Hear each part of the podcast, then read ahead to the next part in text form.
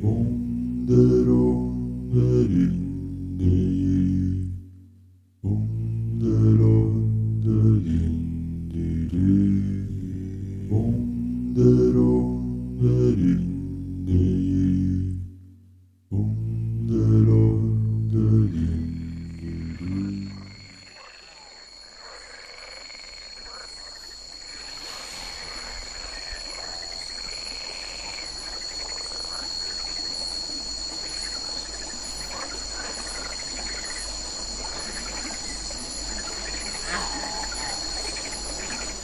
que sabemos de los, de los dinosaurios, aparte de lo mucho que nos ha aportado el cine, que nuestro siguiente protagonista e invitado de esta, de esta noche discutirá mucho acerca de ello, es que son enormes reptiles capaces de, de solamente con un movimiento acabar con árboles, con...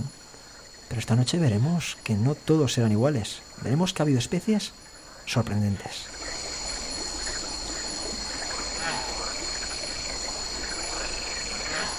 Y no muy lejos. Esta noche vamos a centrarnos en los dinosaurios de Condado de Treviño. ¿Con quién? Con nuestro amigo Germán Zanza.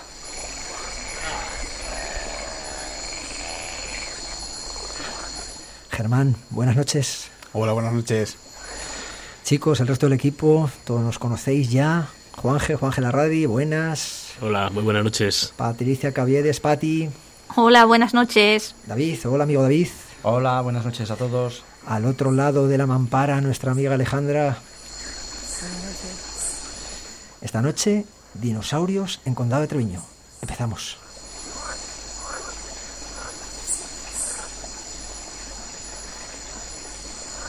Germán, otra vez aquí. Encantados de tenerte como siempre. Eres garantía de éxito. Se- seguís confiando. Eh, nos ceñimos a los resultados y a las encuestas. La gente le encanta escucharte, nosotros los que más, sin duda, y, y por eso esta noche queremos que nos hables de un tema el que ya además llevas mucho tiempo dándonos con todo el cariño guerra, diciendo tenemos que hablar de unos dinosaurios diferentes, de unos dinosaurios distintos y que los tenemos bien cerca. Y no había manera, pero bueno, al final parece que, que os, he, os he convencido. Han costado cuatro temporadas, ¿eh? Que... Bueno, más vale tarde que Sí, nunca. Dicen que lo vale bueno que se hace sí. esperar. Sí, eso es. Vamos a intentar acercarnos a esta fauna que considero que es peculiar. Es diferente a los dinosaurios que estamos acostumbrados a ver en lo que dices, en, cine, eh, televisión, eh, documentales. Y, y está muy cerquita de donde estamos grabando. Sí, porque eh, bueno, nosotros estamos en Miranda, en Miranda de Ebro, nuestros amigos, vecinos de Espinosa de los Monteros también lo tienen cerca. Sí, Relativamente estamos a una cerca. hora. ¿Dónde? ¿Dónde nos vamos a ir? Vamos a, vamos a, invit- a- a invitar al, al- al oyente que se vaya, que se ponga las gafas de, de viajar en el tiempo. En primer lugar, a mí siempre me gusta contextualizar un poquito, ¿no? Vamos a hablar de un periodo de tiempo. Estamos hablando, me decías antes, de 70 millones de años. Sí, aproximadamente. El, yacimiento no, no- digamos que no se, se enmarca en una única eh, época estricta, pero eh, los dinosaurios de los que vamos a hablar, eh, por redondear y no lo que, lo que hablamos siempre, cuando hablamos de ciencia y hablamos de paleontología, vamos a simplificar. 70 millones de años aproximadamente es cuando tenemos a estos dinosaurios viviendo en el condado de Treviño. En el condado de Treviño. Y el yacimiento que nos vas a nombrar esta, esta noche repetidas veces, ¿dónde se encuentra exactamente? Bueno, el, yac- el yacimiento está a unos 40 kilómetros aproximadamente de Miranda y unos 30 aproximadamente de- también de Vitoria y se sitúa entre los pueblos del Año y de Albaina, eh, como digo, y lo voy a repetir otra vez, en el condado de Treviño. Y, y hay yacimientos similares eh, al año, por ejemplo, en el resto de las zonas más cercanas, Burgos, Álava. No, de, de dinosaurios, eh, el, yac- el yacimiento que tenemos eh, en el condado de Treviño no es. No, no hay nada que se, que se le parezca ni tengamos cerca. Sí es verdad que se han encontrado eh, fósiles de dinosaurios, pero son, eh, son restos muy, muy escuetos, son muy pequeños y poco reseñables. No son yacimientos muy amplios. Eh, la cantidad de fauna que se, has- que, se, que se ha extraído de ahí es eh, anecdótica. Y para encontrar buenos yacimientos ya nos tendríamos que ir, que me, que me venga ahora mismo a la, a la cabeza, hasta Salas de los Infantes.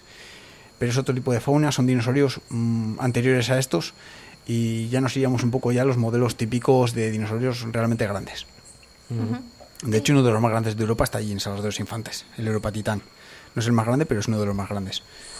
Bueno, entonces ya que nos hemos centrado en el condado de Treviño y concretamente el año. ¿Qué antigüedad tiene este yacimiento, Germán? Como decimos, tiene unos, 15, eh, perdón, unos 70 millones de años aproximadamente y para que no, nos situemos en un contexto más adecuado, faltaban unos pocos millones de años para que se extinguieran los dinosaurios. Los dinosaurios no avianos, ¿eh? porque no todos los dinosaurios se extinguieron. Hubo un pequeño remanente de dinosaurios, pequeños carnívoros, que evolucionaron hacia las aves. Las aves son dinosaurios. No todos los dinosaurios son aves, pero sí todas las aves son dinosaurios. ¿Vale? Faltaban aproximadamente unos 15 millones de años, aproximadamente redondeando, para que se extinguieran los dinosaurios no avianos. Es decir, los, los que vemos con más forma de reptil. ¿Vale? Para que nos hagamos un poco la idea. ¿Y es por eso tan importante o por otra cosa? es importante o fue muy importante hasta hace eh, relativamente poco por ese detalle, porque eran los únicos dinosaurios que se conocían de ese periodo geológico que se denomina Cretácico Superior, es decir, eran los, los últimos dinosaurios que se conocían de España, de la península ibérica incluso, incluso pero el yacimiento de Fuentes de lo Hueco, que igual os, suena un poco en, Cuenca, eh, aporta, aporta datos muy interesantes también de este periodo del Cretácico Superior. Entonces ya no es el único. Eh, todavía me he intentado poner en contacto con, los, con algunos científicos que trabajan en lo hueco. No me han podido reportar todos los datos que, necesitaba para aportarlos en, para comentarlos en el programa. Entonces no sé cómo se relacionan ambos yacimientos. Pero ya, os comentaré en privado con alguna cervecita. y Germán, eh, bueno, ¿cómo, es decir, eh, ¿cómo se llega a, encontrar estas especies en, el año? Quiero decir, eh, cómo estaba configurada la Tierra en, aquella época o esta zona de, la península o de Europa, porque no sé exactamente qué, nos encontrábamos hace 70 millones de años. ¿Cómo, era esta zona? Vale, vamos a intentar explicar un poco cómo era eh, el año. Era em, eh, Europa en general, era un archipiélago la forma de delimitar las islas es un poco complicada porque al final no se fosiliza la forma geológica. La forma geológica evoluciona también igual que, las, que la fauna, cambia, es constante. El movimiento de placas tectónicas modela el paisaje. Entonces no podemos saber cómo era exactamente el tamaño de las islas, pero sí que sabemos que había islas. Porque hay fauna eh, del mismo periodo geológico eh, contemporánea, marina y terrestre. Entonces sabemos que eh, Europa era un archipiélago. Eh, por o sea que a lo mejor teníamos la playa aquí al lado. Sí, no, la playa estaba muy, cerquita. muy, cerquita. Yo creo que Miranda estaba, era un inmenso lago. Eh, no, era mar. O mar, perdón. Y Espinosa de los Monteros también. Era, era, mares, grandes mares. O sea, esto estaba sumergido. Sí, sí. Era, era, todo esto era mar. Entonces, em, el año era una de esas zonas que eran terrestres en, esta, en, este conjunto de, islas que como tenían masa continental o que iba a ser futuramente eh, masa continental, tenían mares muy poco profundos, de hasta 200 kilómetros. No es tanto, ¿vale? Sería un mar parecido al mar del norte. En lugares... De 200, de 200 eh, metros, quieres decir, de, profundidad. Metros, perdón, de, profundidad. Ah. Sí, no, no, no había puntualizado.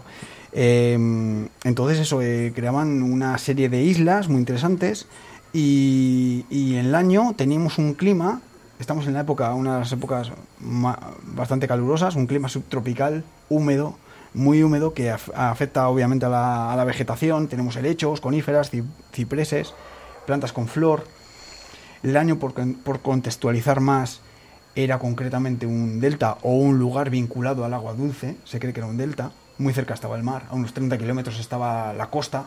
Un delta que es fundamental para que la conservación de los fósiles del año se dé porque un animal para que se fosilice tiene que estar vinculado por lo general al, agua. Lo comentamos creo que en la primera temporada, cuando hablamos de las cuevas.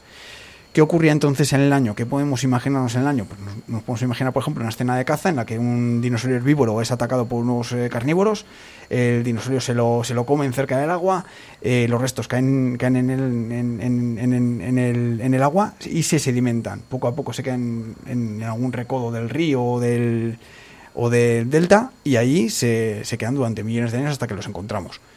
¿Por qué los encontramos? Porque el año el yacimiento se sitúa en una cantera.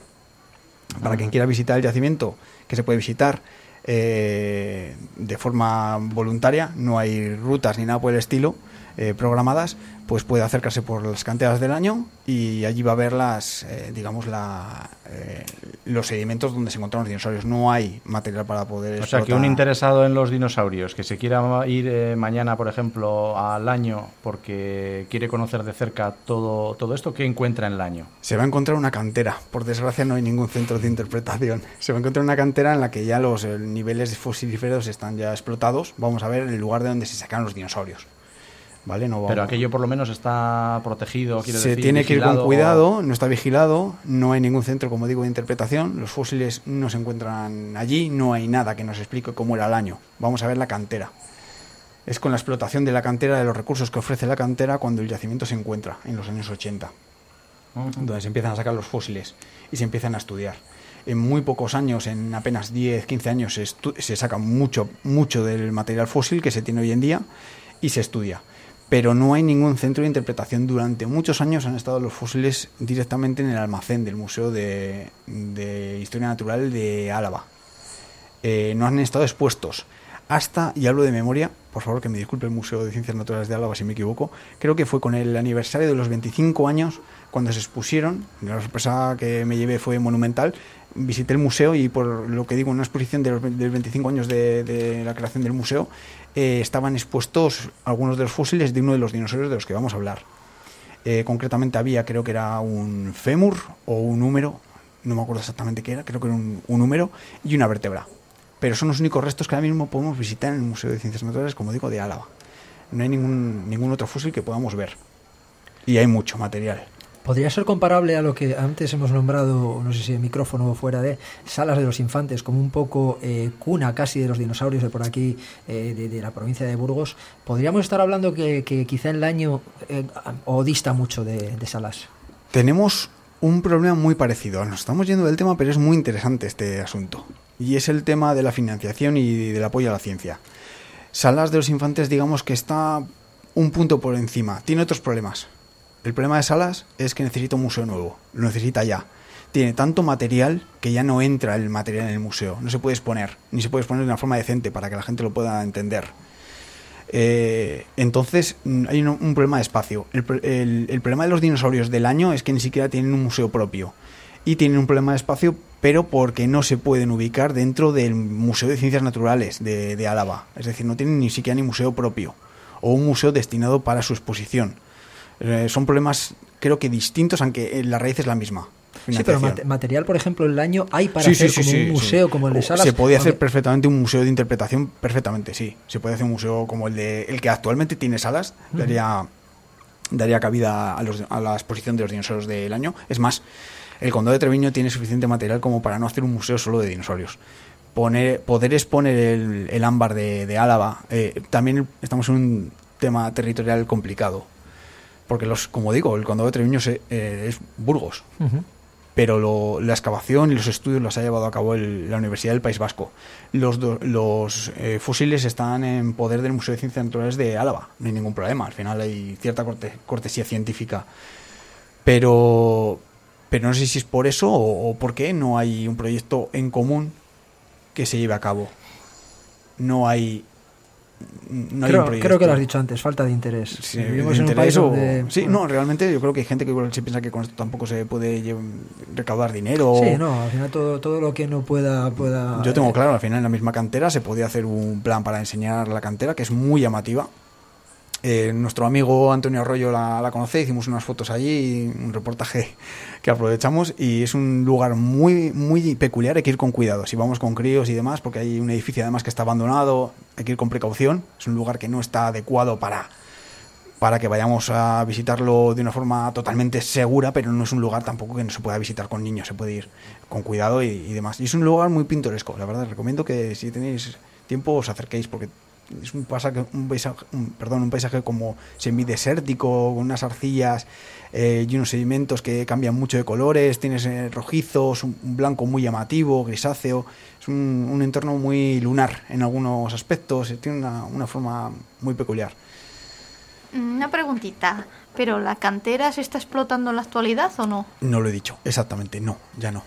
Ah, Es- entonces igual si se sigue excavando se pueden encontrar más cosas. Eh, no, no, fósiles. está todo explotado. Fósiles no, no, no se pueden encontrar, no. No va a haber más sorpresas entonces. No, ade- además eh, tampoco queremos dar muchos detalles por si los científicos quieren seguir excavando en algunos otros puntos por evitar el expolio. Mm. Eh, por eso tampoco vamos a dar muchas claves del lugar exacto donde se encontraron, pero vamos, en principio los yacimiento, el yacimiento potencial está ya explotado. Y los lugares que pueden quedar, eh, tenemos que tener en cuenta que es una cantera que tiene un corte vertical y algunos eh, yacimientos ya están incluso inaccesibles por altura. ¿Vale? Iba a decir que realmente, es, eh, seguramente, dado, dado el tiempo, el periodo del que estamos hablando de tiempo, habrá una, una capa de sedimentos que haga muy difícil acceder a ello. Eso es muy relativo. y Además es una pregunta que hicisteis en el programa de, del Pleistoceno y no, no llega a contestar. Escucha alguna Por eso te lo. Entonces es muy, es muy interesante porque no tiene, no tiene realmente nada que ver. Tú te puedes encontrar el nivel de donde, se- donde estaban los dinosaurios y caminar encima de él. Eh, si visitáis, por ejemplo, el yacimiento que están excavando en Salas de los Infantes, en- esperemos que continúen las campañas en Torrelara, eh, cuando les ves excavando, sí han profundizado ahora algo, pero donde encontraron los primeros fósiles estaban a... a- de suelo, a de de sí. Este, pisaba- si te descuidabas, los pisabas. Entonces, ¿qué ocurre? Que aunque los sedimentos estén muy, digamos, muy, eh, muy sedimentados en profundidad, con el movimiento de las placas tectónicas, los elementos pueden, eh, o sea, los elementos eh, sedimentarios pueden subir y la erosión los hace disminuir. O sea, Ajá. hay, un, hay un juego ¿no? de alturas. Eh, que por cierto, por curiosidad, ya que hemos dicho Europa en archipiélago, bueno, se estaba, había una cuestión geológica muy interesante en este momento. Eh, hace 70 millones de años, la placa tectónica, digamos, africana, por simplificar, y la armónico y, y la iberoarmónica de, de Europa, la- la- digamos, la europea y la africana estaban chocando.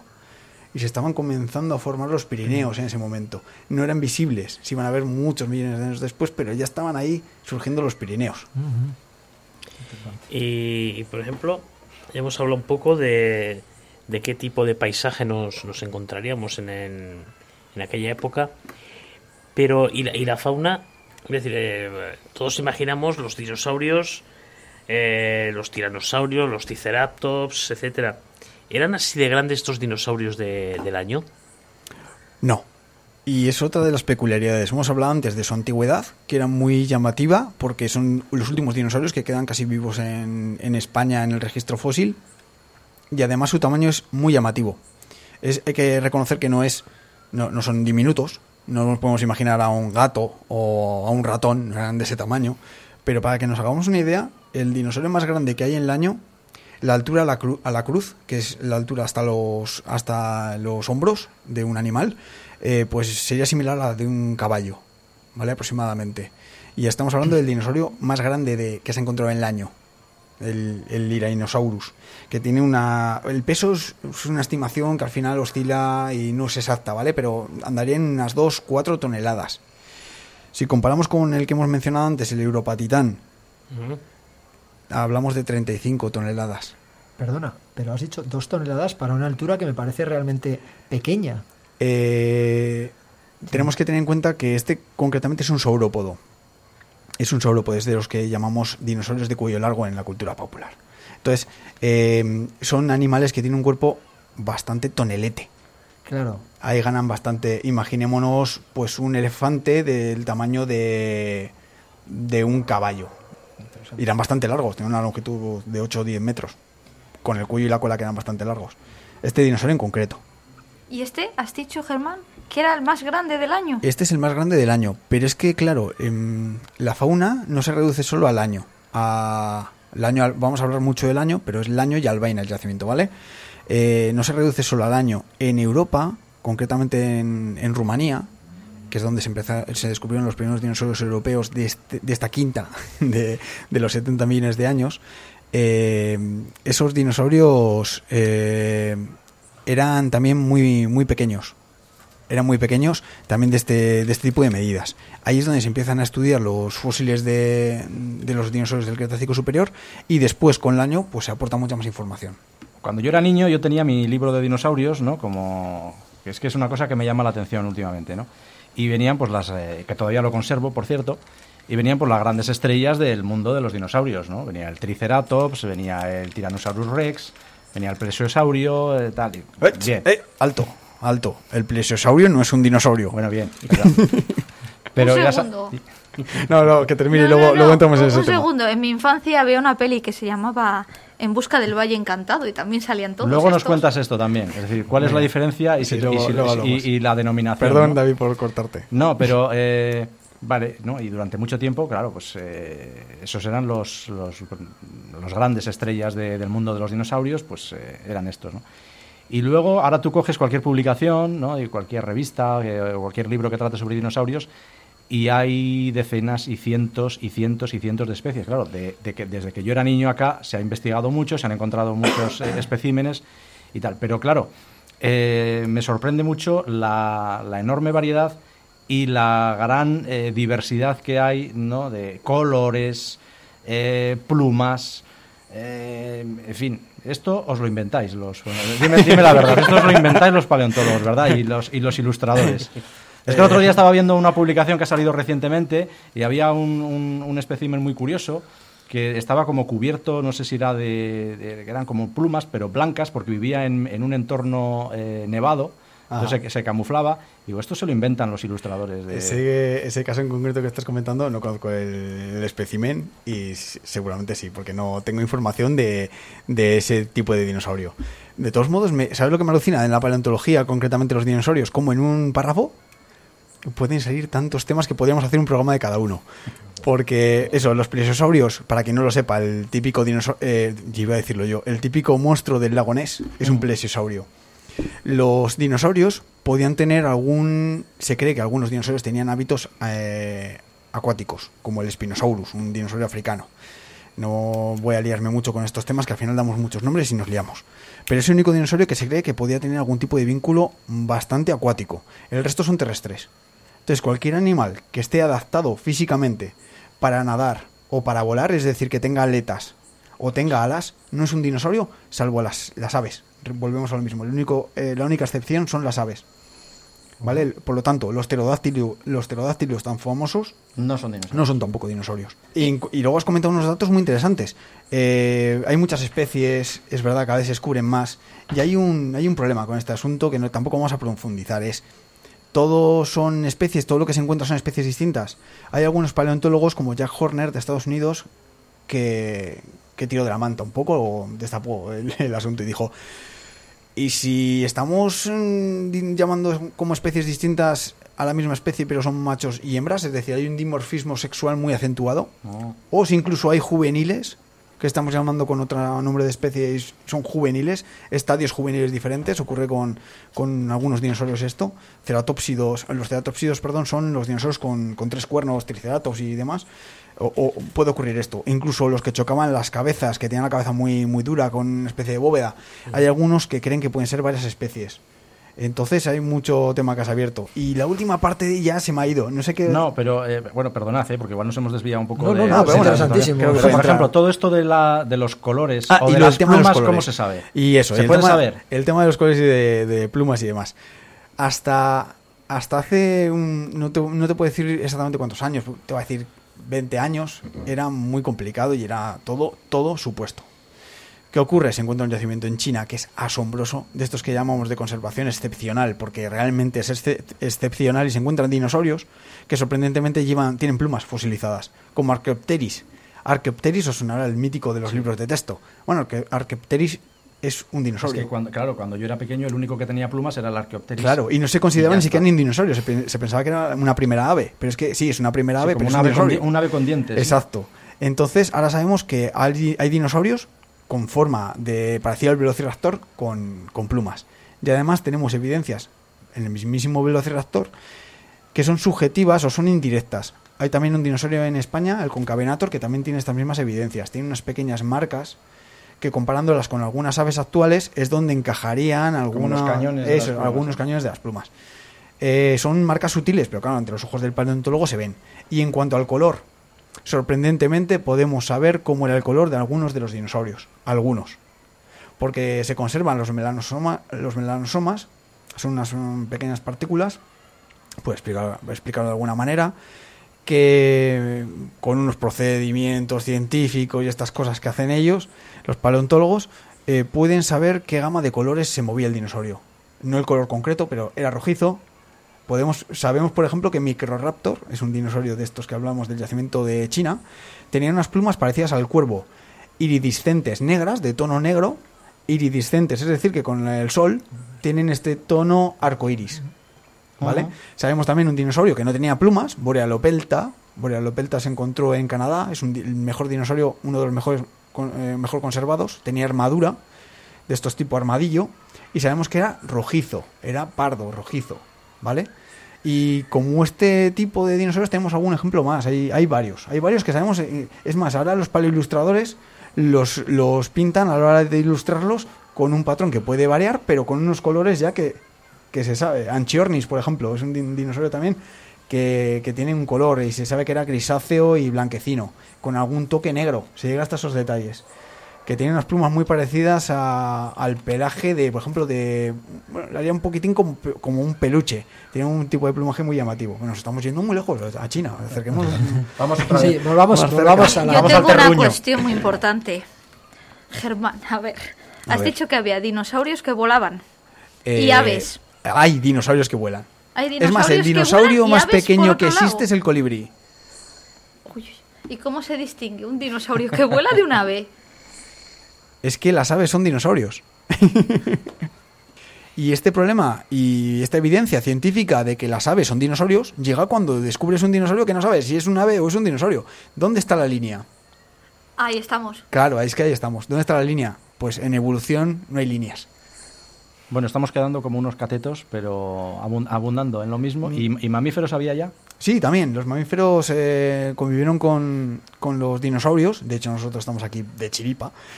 Eh, eran pequeños y en el año había mamíferos también. Eh, eran muy pequeños. Luego, si queréis, podemos hablar de ellos, pero Bien. se conocen do- varias especies. Y bueno, ya nos adelantamos un poco y hablamos si queréis. Bien, eran, porque- eran muy ¿Y de pequeños. Pa- no- por partes, vamos por partes. Porque. Juan, Juanjo o Juanje tienen que reconducir esto porque... si Bueno, no, no- venga, que yo me quedo con que el se- colibrí es un dinosaurio. Sí, es el, eh, es el dinosaurio más pequeño que, que ha existido y que existe. Que en el registro fósil ¿eh? y, de- y de- y en la actualidad. Guau. En- eh, volvamos un poco, como, como dice, hay que reconducir esto, volvamos al año que estábamos empezando por allí, por esta próxima zona en Condado de Treviño. Eh, ¿Solo se han encontrado dinosaurios en el año? Eh, no, no, no solo se han encontrado dinosaurios. Eh, a ver, se- se- tenemos un ecosistema que es completo y se encuentran, además de dinosaurios, eh, se encuentran animales terrestres, animales que convivieron con los dinosaurios. También se encuentran animales acuáticos. No sé qué queréis que ataquemos primero o por dónde queréis que, que vayamos. Como el tú programa quieras. es tuyo. Sí, como tú quieras. Eh. Los animales más. Hablamos de los, ter- de los terrestres, un poquito qué, qué dinosaurios había. Sí. O sea, ¿y qué dinosaurios? ¿Qué animales vivieron con los dinosaurios? Bueno, tenemos, teníamos serpientes.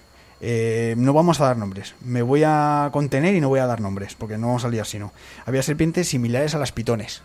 De unos tamaños que oscilaban, eh, eran algo, algo menos de los fósiles que se conocen, pero podían ser parecidas a las pitones o a las, bo- o a las boas de, de tamaño, las, las más grandes, ¿vale? No vamos a imaginar, aún así los pitones son muy grandes. Estas eran más pequeñas, ¿vale? Como pitones más, más, más chiquitinas, de 3 metros aproximadamente. Chiquitinas, 3 metros. venga. Eh, teníamos cocodrilos, claro. Tenemos que recordar que en el yacimiento en el que estamos, si viajamos en el tiempo, nos encontramos en, uno- en unos deltas, en un clima acuático muy húmedo. Teníamos cocodrilos, obviamente. De hecho, los cocodrilos estuvieron muy cerca de Miranda hasta hace relativamente poco. Pero bueno, ese es otro asunto. Teníamos, bueno, los cocodrilos, por dar detalles, los había de varios tamaños, de un metro hasta tres metros. Eran de depredadores de- del medio acuático, como decimos. Y eh, teníamos también tortugas. Y se dividen y se reparten las tortugas en los diferentes ecosistemas. Tenemos tortugas de río y tortugas terrestres. Las terrestres son las más grandes que se conocen, hasta 70 centímetros de, de caparazón, de longitud de caparazón. Y luego las había dos, dos, especies, que, dos especies que se conocen eh, que son acuáticas. Unas de, se sabe que por- se parecen a, y por el, el tipo de fauna que se ha encontrado, eh, que eran de, de- de- de- digamos, ocupaban nichos, nichos ecológicos en las profundidades de los ríos. Eh, teníamos aves. Patricia, aves. aves, eran dinosaurios también, pero bueno, vamos a diferenciarlos un poquito, porque eh, se conoce bastante bien este ave por unos restos de Francia, se han encontrado también en el año, y eran un poquitín por por asemejarlo a algo, en tamaño se parecía al ñandú, no sé si conocéis el ñandú. Es un ave parecido al avestruz, pero más pequeño. Bueno, pues parecido a- al ñandú y suponemos que tenía plumas y no volaba. Al menos su anatomía nos indica que como el ñandú no era un, no era un animal volador, es decir, nos indica que vuele o no que sea un dinosaurio aviano, es decir, un ave. No, no tiene nada que ver. Igual que hoy en día hay aves que no vuelan. Eh, teníamos mamíferos, hemos comentado la, la- em, ay, estos nombres se me, tro- se me torcen incluso a, mí. La inodón era muy, muy pequeñito, parecía una zarigüeya. Te- por, hacer, por asemejarlo a algo, ¿vale? Y se han encontrado solo dientes. Muchas veces de esta, esta fauna que estamos comentando solo se conocen los, los dientes, ¿vale? Y luego tenemos los pterosaurios, los que hemos dicho que no son dinosaurios, son reptiles voladores. En, el año tenemos una especie, ¿vale? Que no es muy grande. Mm, tenemos aquí un dibujito, ya pondremos algo para que lo vean la gente de las redes sociales. No era muy grande, si digamos estuviera posado y levantara la cabeza de una forma normal, nos podría llegar a mirar a los ojos, para que nos hagamos un poco la idea de, cómo era eh, de tamaño. Y tenía en torno a un metro y medio de altura aproximadamente. Pero el verdadero titán de los aires, de los cielos, eh, se encontró en Jateg, en la isla de Jateg, en, en la antigua, prehistórica isla de Jateg. Ya no es una isla porque es Rumanía. Y es el Jategopteryx, vaya nombrecitos, que es un reptil volador enorme, eh, casi del tamaño de en altura de una jirafa. Y volaba. Y volaba. Ostras. ¿O no? Se cree que sí. Pero hay dudas. Realmente los científicos no saben cómo podía elevar el vuelo. Hay que tener en cuenta que son reptiles voladores. Están adaptados al vuelo. Tienen huesos huecos. Son muy ligeros.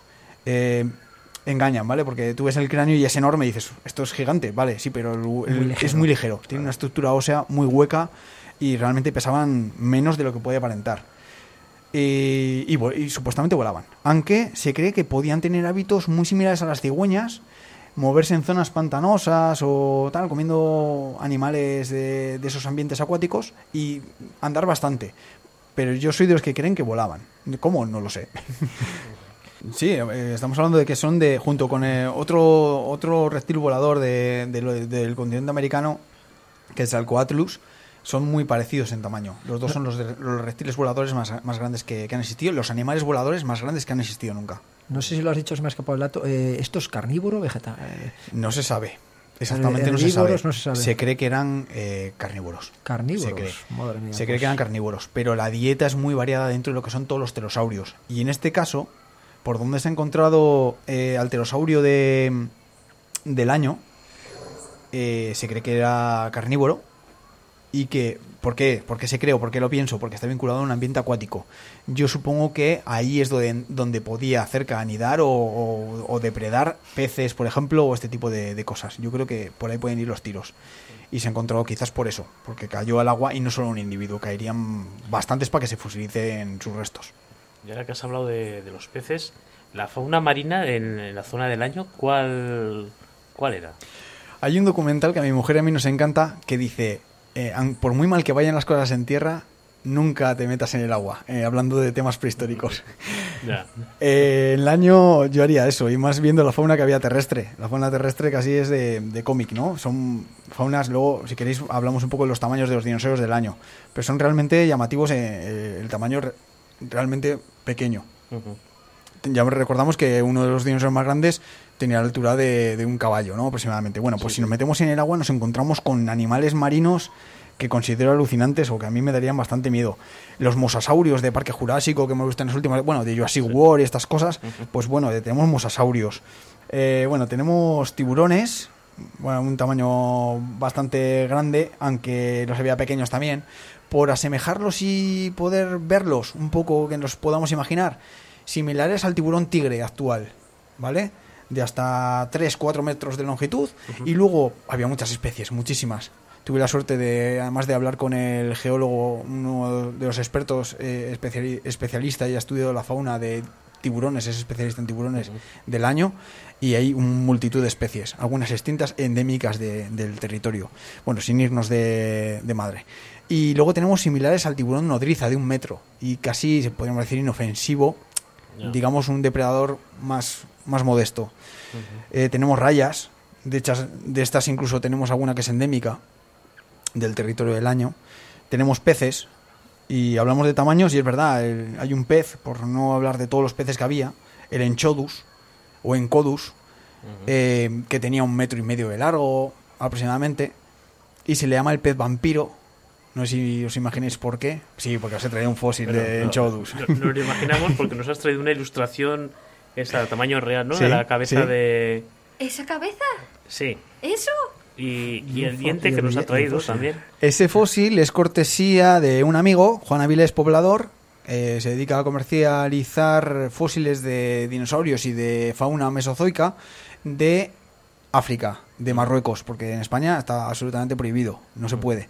Y es un fósil que me regaló eh, mi amigo Juan. Me sirve para divulgar, porque es un, un fósil muy llamativo, ¿no? De un pez de los que nos podríamos encontrar si nos metemos eh, a, a- a- a bañarnos en, en los, en los ríos del año en el, en el Cretácico superior, ¿no?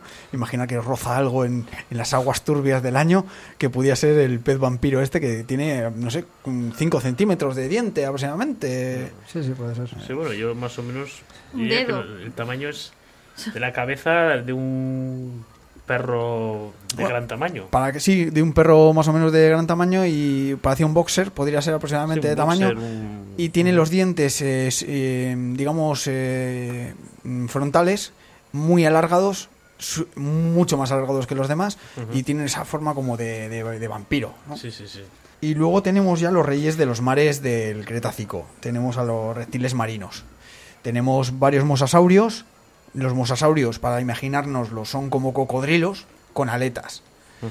Eh, aunque están más vinculados con los varanos. El dragón de Komodo, bueno, pues están vinculados más con los varanos.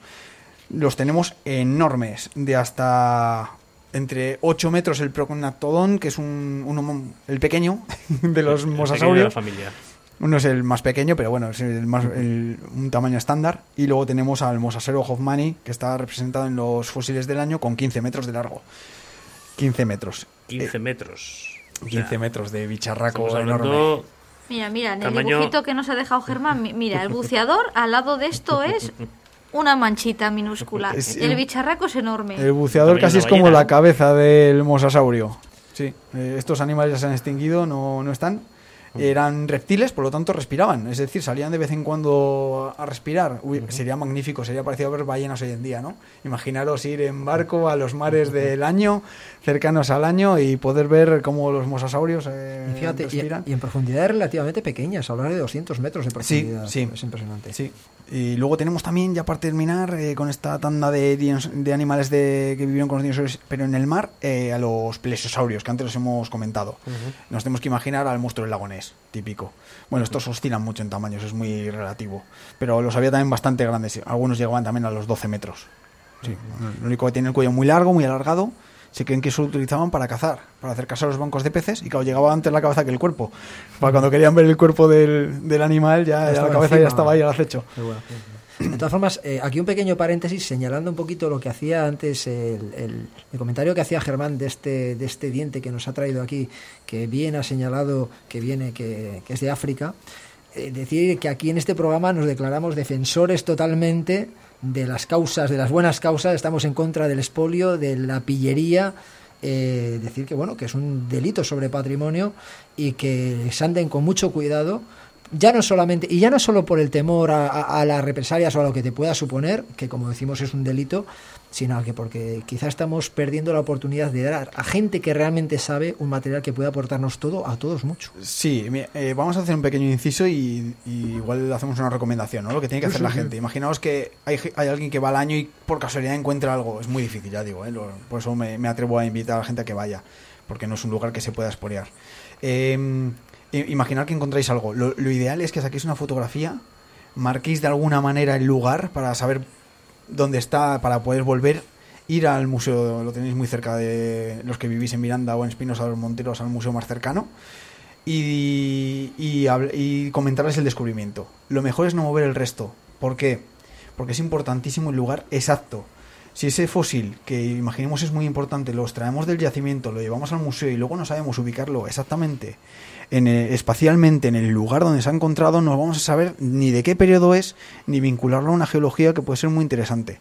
Entonces lo mejor es fotografiar el resto y con esa fotografía acudir a, a un museo, pero no tocarlo. Efectivamente, importante. Sí. Y para aquellos que se vayan más allá y vayan a lo material, decir yo tengo, yo tengo, yo tengo, pues fíjate, aquellos que sean más de la peseta, decir, no sé si me equivoco, me corregís, igual Germán lo sabes, que hasta hace no demasiado, eh, si es una pieza importante, esa la tasan y el 50% va para, para, el, para aquel que tenga que haya encontrado la, la en pieza. los tesoros sí, en los fósiles, En los fósiles en no. en los fósiles no. Pero bueno, no vamos a ver tampoco lo material, nada hay que buscar No, la no, peseta. pero fíjate, me estoy yendo, me estoy yendo a ese extremo y, y hecho esa indicación, Sí. que hay gente que no sabe lo que tiene en su Pero la- casa.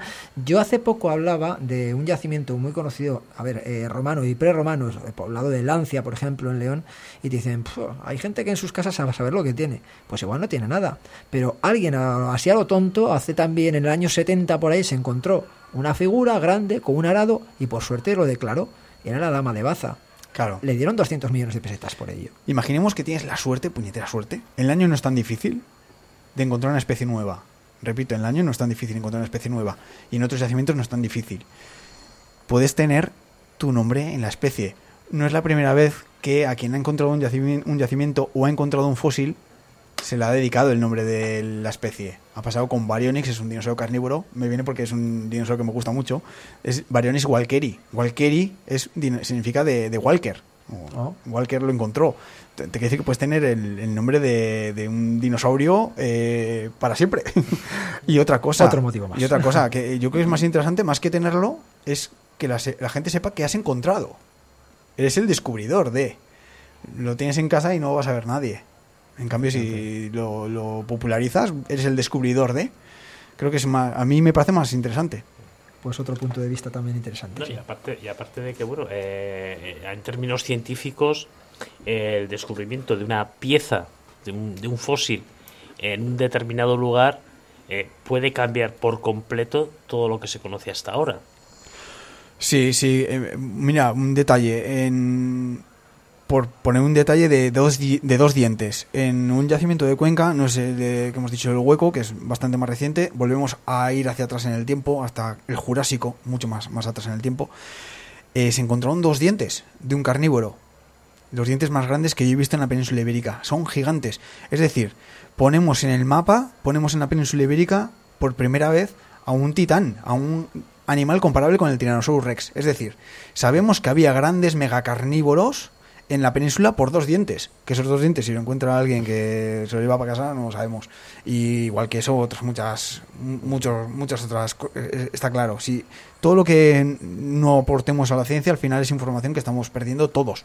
Incluyendo quien lo encuentra, porque no va, aunque sea un experto, no va a conseguir sacarle toda la chicha, porque no va a poder estudiar todo el yacimiento en conjunto, que es lo que te da toda la información. Y además de que el propio valor del fósil está en el lugar y en el estado Claro. en que se haya encontrado. Imaginemos que en- nos compramos una novela y sabemos el nombre del protagonista, pero no sabemos qué ocurre con el protagonista. Eh, podemos tener el Señor de los Anillos y saber que, ah, mira, hay uno que se llama Aragorn o Frodo, pero no sabemos qué pasa con el anillo, no sabemos quién está con Frodo, no sabemos dónde va, quién viene. Eso, el, el conjunto de la novela lo sabemos cuando leemos la- todas las páginas y todas las páginas las obtenemos con expertos. Es más, con los expertos igual no de ahora, de dentro de 50 años o de 100 años. No, es que al fin y al cabo, un fósil no deja de ser una piedra. Uh, exacto, un fósil. Bueno, estamos aquí tocando todos los palos y los del dinosaurios del año casi ni hemos hablado de ellos. Eh, un fósil, eh, exactamente, no es orgánico, no es hueso, pero tiene la, parte, la peculiaridad de que es, es- imaginémonos que es un, un hueso que se ha petrificado, que se ha transformado por magia, no es magia, es geología, amigos. Pero imaginemos que se ha convertido por magia en fósil. Es decir, en un hueso vamos a ver toda la porosidad del, del, del hueso. Vamos a ver toda la textura de un hueso, pero en piedra. Eh, o sea, todos los detalles de un hueso están en el fósil. Por eso me sorprende cuando alguien habla de que los fósiles de los dinosaurios son falsos, que lo que hay en museos son de Ah, bueno, plástico, bueno, sí. que los dinosaurios son de piedras pero que están talladas. No puedes tallar el detalle de un fósil. Eh, no, porque lo que digo no son piedras. La gente se piensa que son moldes. Que se ha quedado el- como en Pompeya, ¿no? Que son Mm. moldes de, de piedra. No, no es molde, no es la forma est- eh, externa. Es el, el hueso en Es sí, el propio hueso. pero hecho en, en fósil. Hecho fósil. estoy viendo aquí estas, eh, estos gráficos que nos has traído. Estamos viendo eh, que los, los reptiles del año son como versiones reducidas de, de reptiles encontrados eh, pues en otras partes del mundo, ¿no? De, de- yo qué sé, en Estados Unidos o en- en- bueno, incluso aquí en España, pero son como versiones reducidas, pero son otra especie. Claro, eh, os he puesto unos, eh, unos ejemplos, digamos, lo que serían Se los parecen primos. morfológicamente, Exacto. pero son especies diferentes. Claro, pero es que tenemos un problema con lo de especie, lo que hemos comentado antes. ¿Hasta qué punto un dinosaurio de la misma época, incluso del mismo lugar, es una especie distinta o no? En Bélgica se han encontrado dos tipos de iguanodons en Bernisand juntos, el Mantellisaurus, que se llama ahora, y el, Bernis- y el iguanodon, y se supone que son especies distintas. ¿Hasta qué punto no podían ser subespecies o incluso la misma especie de dimorfismo sexual o estadios juveniles? Es decir, si ya tenemos problema con animales que se encuentran en el mismo yacimiento, ¿hasta qué punto no pueden ser subespecies unas adaptadas a las islas? Que es igual Y la ahí, venía, y ahí venía mi pregunta. Exacto, exacto. ¿Por qué? O sea, ¿Por qué? ¿Por, Bueno. qué, por qué los dinosaurios del año son Vamos a intentar condensar toda, Eh, toda esta información. Vamos a hablar un poco de los dinosaurios del año muy rápido y qué conclusiones podemos sacar de ellos. Tenemos, por ejemplo, eh, dinosaurios carnívoros. Voy a hablar de los, de los carnívoros, ¿por qué? Porque tienen una peculiaridad. Es que hay muchas especies, pero solamente se conocen por los dientes. Angélica, Angélica perdón, Torices eh, está ahora mismo en la Universidad de La, Rioja, es una experta en paleontología y hizo la tesis sobre los dinosaurios del año carnívoros. Eh, trabajó con los eh, expertos de Canadá y han encontrado especies que son exactamente la misma en ambos puntos. O sea, había fauna muy, muy interesante. Pero vamos a, lo que vamos. Tenemos al Pyroraptor, por ejemplo, en, en el año, que es bastante más pequeño que el Trodon. Eh, por tamaños. A ver qué podemos... Bueno, vamos a hablar de un dinosaurio un poco más grande para que se vea la diferencia. Eh, el Pyroraptor puede tener unos 2 metros y medio de largo. Y el de Inonicus, que es parecido al, al del Velociraptor de Parque Jurásico, tendría pues la medida más o menos aproximada del de Parque Jurásico, unos 3 metros y medio aproximadamente. O sea, son más son casi la mitad. Son casi la mitad los carnívoros. Luego tenemos otro, otro carnívoro, que es el Tarascosaurus. Es un dinosaurio parecido al Tyrannosaurus Rex, no tiene nada que ver, pero para que nos lo imaginemos es como un. Tyrannosaurus Rex. Si pensáis que los brazos del Tyrannosaurus Rex son pequeñitos, esta familia de dinosaurios los tiene ridículos. Son pequeños apéndices, ¿vale? Y para imaginárnoslo, al, al del año nos lo tenemos que visualizar con dos metros y medio, tres metros de largo. Y el Carnotaurus, que sale en Parque Jurásico en las últimas de Jurassic World, tiene unos 8 o 9 metros de largo. Hablamos de mucha diferencia. Esos son los carnívoros principales. Si vamos al año y vemos la fauna de carnívoros, vemos eh, parecidos al Velociraptor, pero de apenas 2 metros de largo, y parecidos al Tyrannosaurus Rex, ya digo, no son de la misma familia ni, ni parecido, pero por Pero algo, así, eso es- de se 3 parecen. metros de largo. O ¿Pero sea, esto por qué, El Germán? O sea, depredador por- más grande de 3 metros. ¿Por qué son, por qué ¿Por son qué? pequeños los, bueno, los con este, dinosaurios con, del año? con este conjunto de fauna y viendo que son todos bastante más pequeños, lo que se teo- teorizó es con que podía ser una adaptación isleña. A esto tenemos que sumar que de las 40 especies que se han encontrado de animales, sumando a los dinosaurios, de las 40 especies, 9 son endémicas, es decir, son únicas y descubiertas única y exclusivamente en el yacimiento del año Albaina es, es eh, bastante llamativo que un, un porcentaje tan, creo que, elevado eh, se dé.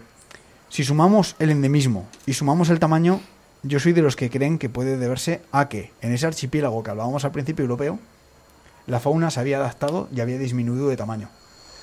O sea que por un proceso de evolución eh, no sabemos, en- o, o sí podemos saber cuán- en cuántos años se ¿En necesitan años? para No. que se adapte. En cuántos años no, pero se ha estudiado y se conoce muy bien cómo, se- cómo las islas son verdaderos laboratorios que experimentan con las especies. Darwin, el origen de las especies, prácticamente lo, lo escribió en las Islas Galápago. Al ver la variedad de especies endémicas, muchas de ellas que había, bueno, prácticamente todas, que había en las Islas Galápago. Eh, los dragones de Komodo, que los hemos mencionado, Ah. también una adaptación isleña. Son los lagartos varánidos más grandes que hay.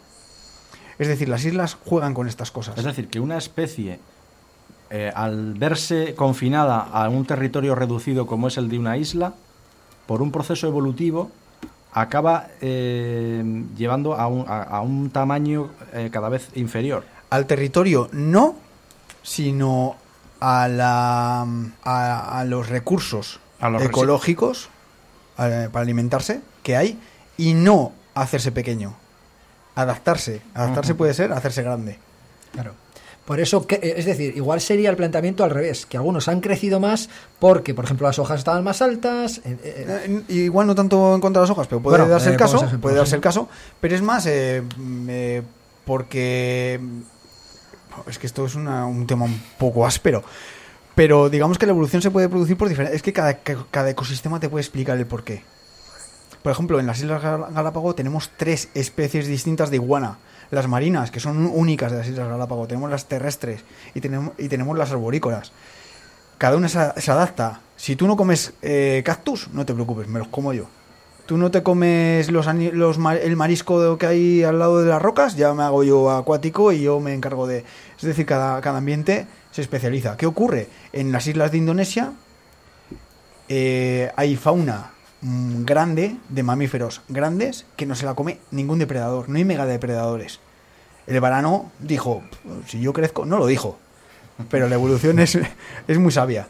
Y se convirtió en el mayor depredador. Pudo aumentar de tamaño porque hay alimento. Eh, tenemos el ejemplo de ratas gigantes que se han encontrado también en la isla de Flores. Tenemos el mismo caso del individuo de Isla de Flores, aunque no sabemos si se hizo pequeño, llegó pequeño. Pero es también un, homínido de pequeño tamaño. Es decir, si el recurso me permite eh, aumentar de tamaño, aumento. Si el recurso es escaso y tengo que disminuir de tamaño, disminuyo. En este caso creo que fue ese, que habiendo competencia, como vemos que había bastante fauna, y que probablemente la fauna se intercambie entre las islas, porque muchos de los dinosaurios del año se encuentran en más islas, eh, yo creo que disminuyeron de tamaño para que lo, para potenciar un poco los eh, que hubiera más recursos. Que, al final imaginaros animales de 15 toneladas o de 35 toneladas, como el opatitán, eh, comiendo los recursos del año. Eh, en dos años no hay isla. claro que duda, claro. Sí, porque además solamente afecta a las especies terrestres. Porque las marinas, sin embargo, no se han detectado que haya cambios de No, tamaño. No, hay cambio de tamaño. En las eh, especies eh, hay, digamos, hay esa, varia- hay esa variación. Sí. Y por la distancia, digamos, que había con... Estamos hablando de islas eh, de mar interior o oceánicas. Nos tenemos que imaginar una- un archipiélago muy cercano al continente africano. Está muy cercano al continente africano. Tenemos que tener, tener en cuenta que las islas, eh, en el mapa que se han puesto y si podemos poner en internet, hay mucha masa continental, son mares poco profundos. Eh, no son islas que están apartadas del todo. Hay una conexión en ese archipiélago y está muy cerca a las masas continentales. Había grandes masas de tierra que por mala suerte nos han encontrado yacimientos de, de- de esta, de estas épocas. Pero la zona, eh, digamos, más, eh, más, eh, más hacia el oriente europeo, eh, más a lo que sería Rusia, eh, era un una masa continental más grande. Pero nos ha encontrado mu- mucho registro fósil. Quizás porque no ha habido la suerte. Sabemos que hay registro fósil, sabemos que era terrestre, pero no sabemos la fauna di- dinosauriana cómo era. Pero sí, era un archipiélago, nos lo podemos imaginar como el, el mapa europeo, no nos tenemos que hacer mucho, muchas cabalas. Sí. Europa, nos la imaginamos como es ahora, Sí. pero mm, tenemos que poner masas de agua que separen Francia, España, Rumanía, Hungría, eh, Alemania, y así confi- configura el mapa, porque realmente Europa estaba ya casi formada. Faltaban los últimos retoques. Poner los Pirineos eh, y cuatro cositas más. Sí, quizás el- la pena no es que no se hayan encontrado, o igual sí que se han encontrado, yacimientos de la misma época que el año eh, en zonas más cercanas, ¿no? Para, para ver si, si esa zona con esos cambios de tamaño era más extendida o era... No, no, hay, mu- hay mucho registro. Hay mucho registro de la fauna europea. No, eso igual no lo he puntualizado. Hay mucho registro. O sea, lo del año no es una excepción. Es una adaptación al conjunto de islas. No es a una isla. Pero claro, como todas las islas, al parecer, por lo que nos indican los fósiles, en el año tenemos nuestras pinceladas de esto único del año. Pero no solamente en el año, hay dinosaurios únicos que se han encontrado en el año, por ejemplo, el Lirainosaurus, que hemos dicho que los fósiles se pueden ver en el Museo de Ciencias Naturales de Álava, es único del año. Es un dinosaurio que solo se ha encontrado en el año.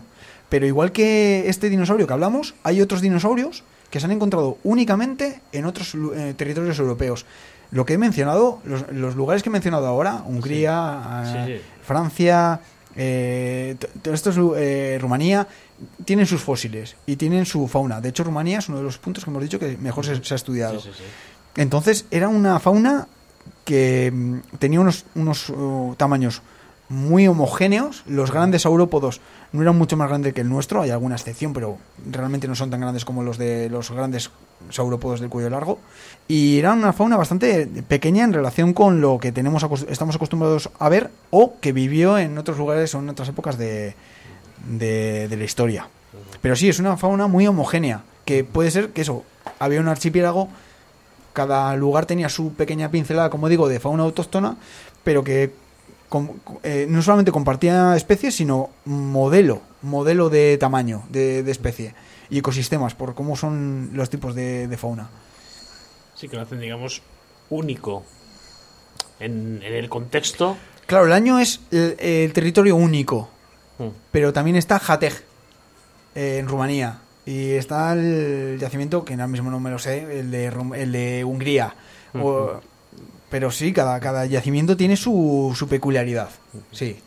Sí, porque además a que apenas faltan 15 millones de años para que llegue la extinción. La extensión, sí. Que bueno, en el, en el anterior programa, pues la verdad que habré, habré cogido una mala fama, algo parecido como el destructor de mundos o el ángel de la muerte. Y Ay, Dios. bueno, espero no haber provocado muchas pesadillas.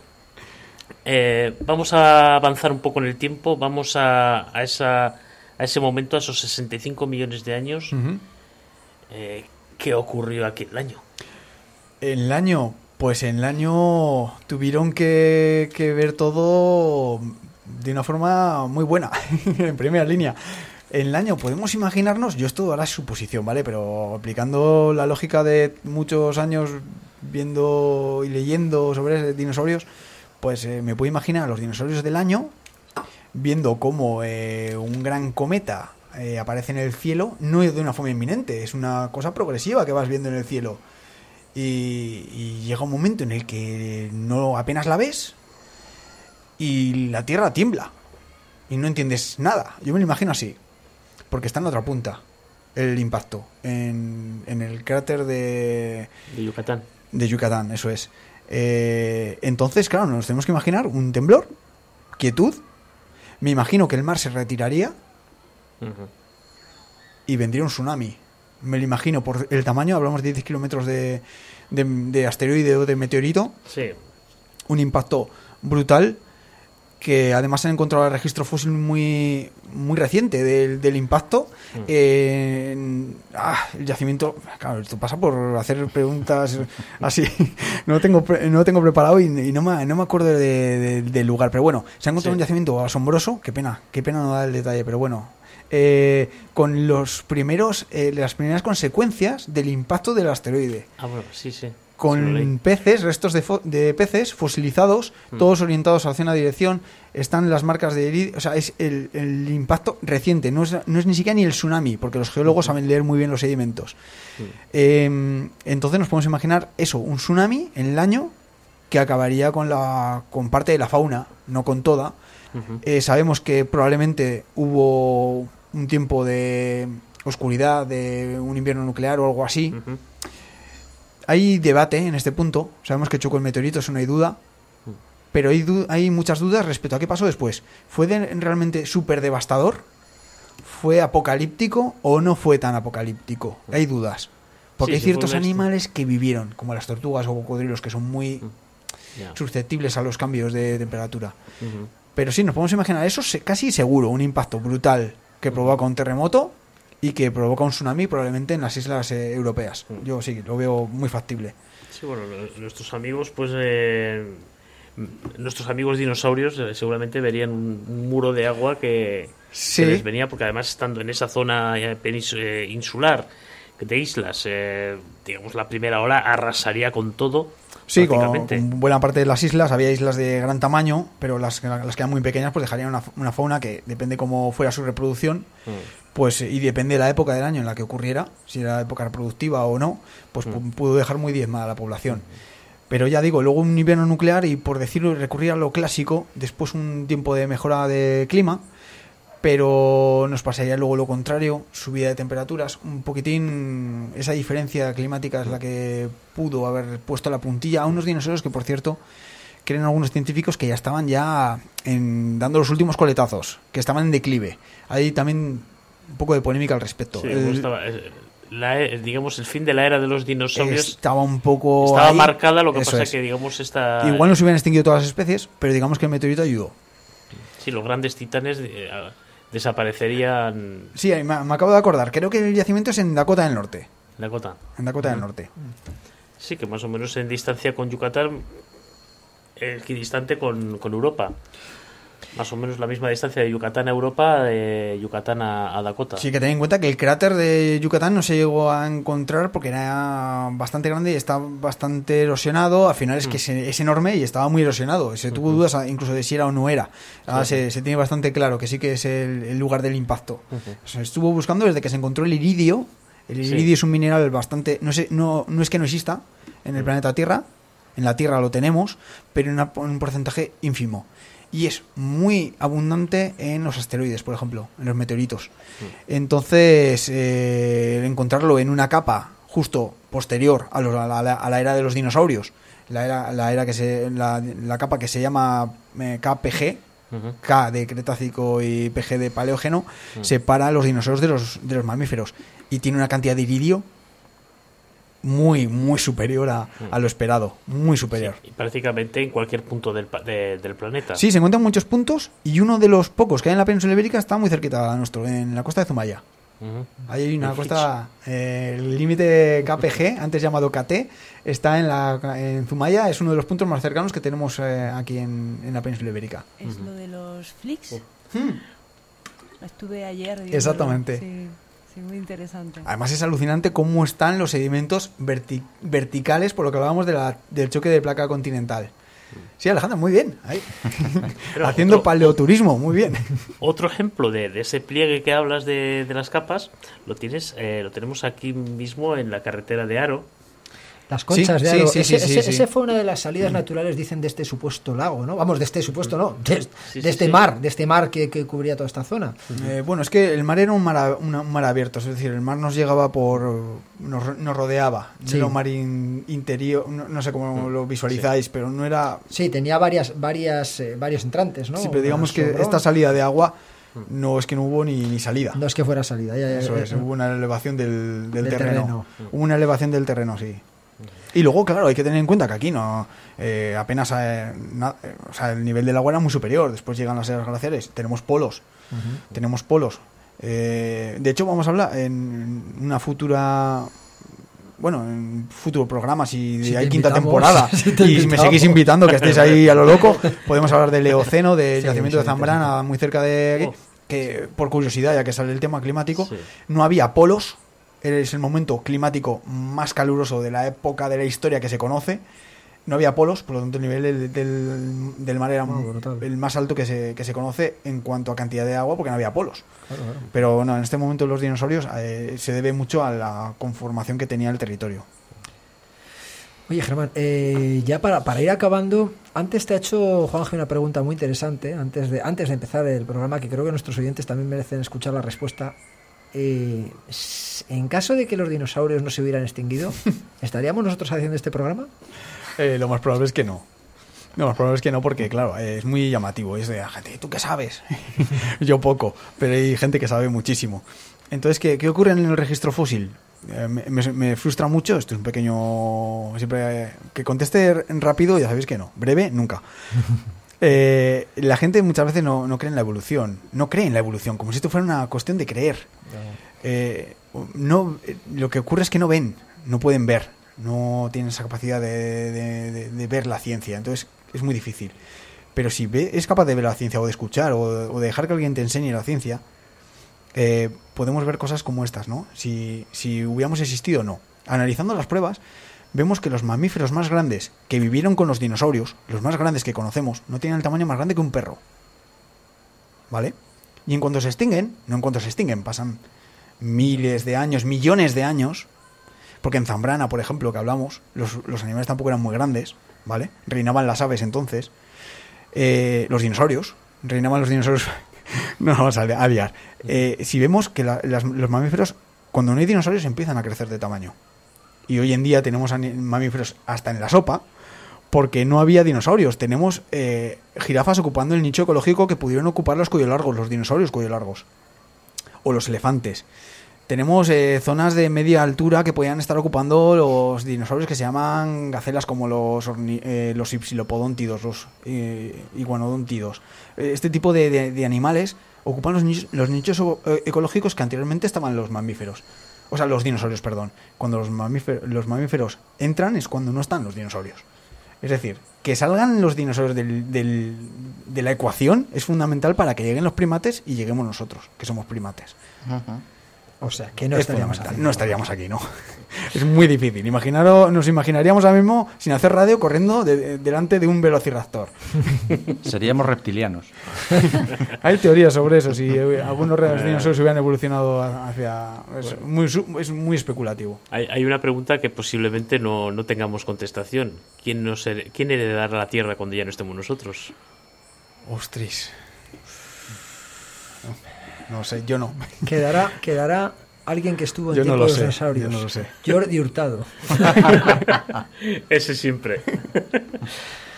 Bueno, pues, eh, joder, Germán, eh, siempre es una gozada estar contigo Mm. Aquí, tenernos enganchados como nos tienes. Yo siento si hemos dado muchos bandazos hoy, la verdad que no... No, no, no, pero yo creo que los bandazos eran necesarios porque yo creo que han surgido preguntas eh, necesarias, o sea, que, que cualquiera, cualquiera de nuestros oyentes se lo estaría haciendo. Entonces, creo que es interesante, a veces, aunque divaguemos un No, poquito, es necesario para entender el contexto en el que nos movemos. Bueno, las que yo, yo igual no, ¿eh? porque dirán, vaya, Bueno, vaya, vaya nivel. Ah, no, ha sido ahí, ahí, a la herida del paleontólogo. Ahí, ah. Bueno, Germán, pues eh, muchas gracias de nuevo. Sí, yo con que haya quedado un poco claro que teníamos aquí cerquita, poner un poco en valor el patrimonio paleontológico y geológico del Condado de Treviño y animar a la gente a que un domingo cualquiera, un domingo cualquiera se acerquen por el Museo de Vitoria de, de Paleontología, del Museo de Ciencias Naturales, puedan ver algunos fósiles, puedan ver el ámbar que tiene expuesto y pasar la mañana viendo las gobas del año y, y la cantera del año, pues mira. Oye, y un- por ampliar un poco más, eh, si alguien que tenga mucho interés en el tema de, de los dinosaurios, que empiece, digamos, ahora a, a interesarse, alguien muy joven, eh, en España, ¿qué dos o tres sitios no se puede perder? Sitios que no te puedas perder, así para otra media horita del programa. Sitios que no te puedas perder y vamos a centrarnos en paleontología. Lugares que no te puedas perder. Mira, del Pleistoceno no te puedes perder el Museo de, de Prehistoria de, de- de Cantabria. De tema de úrsidos y demás es muy buen, muy buen sitio, yendo a lo cercano. Museo de la Evolución Humana de Burgos, ya lo he recomendado mil veces. Mm, Museos de dinosaurios hay varios y ya no solo me voy a centrar en los de dinosaurios. Tienes el Muja en Asturias, no te puedes perder. El Museo de Castilla-La Mancha, de Paleontología de Castilla-La Mancha, con ejemplares originales alucinantes. El dinosaurio más completo lo tenemos allí. La verdad que una de las faunas dinosaurianas más raras está allí en Cuenca. Muy recomendable. Tenemos, obviamente, no puede indiscutible y mi favorito, el Museo de Salas de los Infantes. Modesto de momento, pero cuando lo, lo reformen va a estar muy bien. Dinópolis, muchos dinosaurios de plástico, pero mucho material de muy buena calidad. Y para finalizar, y ya no alargar más esto, el museo, podríamos decir, de Elche, está bastante bien también, eh, de paleontología. Sirénidos muy interesantes y, y es una lástima que no os pueda recomendar ninguno en La Rioja.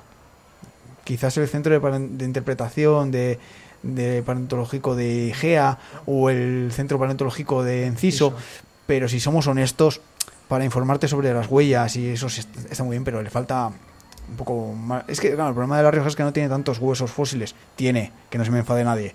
Tienen, pero no, no son especialmente llamativos por eso. Por las huellas sí. Le dan mil vueltas a cualquier territorio de España. Pero fíjate, es curioso como, como aquí entra en juego la administración y las ganas de hacer cosas. Como sin tanto igual, eh, tanto material, han hecho algo porque, joder, eh, hablas de, de Enciso y yo creo que todo el mundo lo conoce. Sí. Luego que no se me enfaden las capitales. Barcelona, obviamente, tiene sus cositas en el Museo de Ciencias Naturales y obviamente el de Madrid, Museo de Ciencias Naturales de Madrid. No se me enfade nadie. Y si me he olvidado de alguno llamativo, por favor, que no me riñan demasiado. Bueno, era- eran unas, unas pocas Pinceladas. recomendaciones a tu juicio, o sea, tú Sí, libremente. Yo, yo creo que esas. Y mira, de todos los que he dicho, y de verdad, el, el de Cuenca es muy llamativo. Aves, muy primitivas. Tenemos Iberomesones y alguno más. Fósiles magníficos conservados, eh, porque dan un yacimiento de conservación excepcional. Muy bueno. Acuérdate que por la ciudad encantada de Cuenca corría el alosaurio de, del Valle de Wangui. Ah, Sí, cierto, cierto. Y a la de la catedral. Es más, se metió en la catedral y la destruyó. Era un poco pagano ese, ese dinosaurio. cierto, se rodó allí la, la película. Bueno, Germán. Un placer, como siempre, para mí al menos. Agradecidos, contaremos contigo en posteriores programas. Chicos, buenas noches y hasta la semana que viene, no, hasta dentro de 15 días. Hasta dentro de 15 días. Buenas noches. Adiós.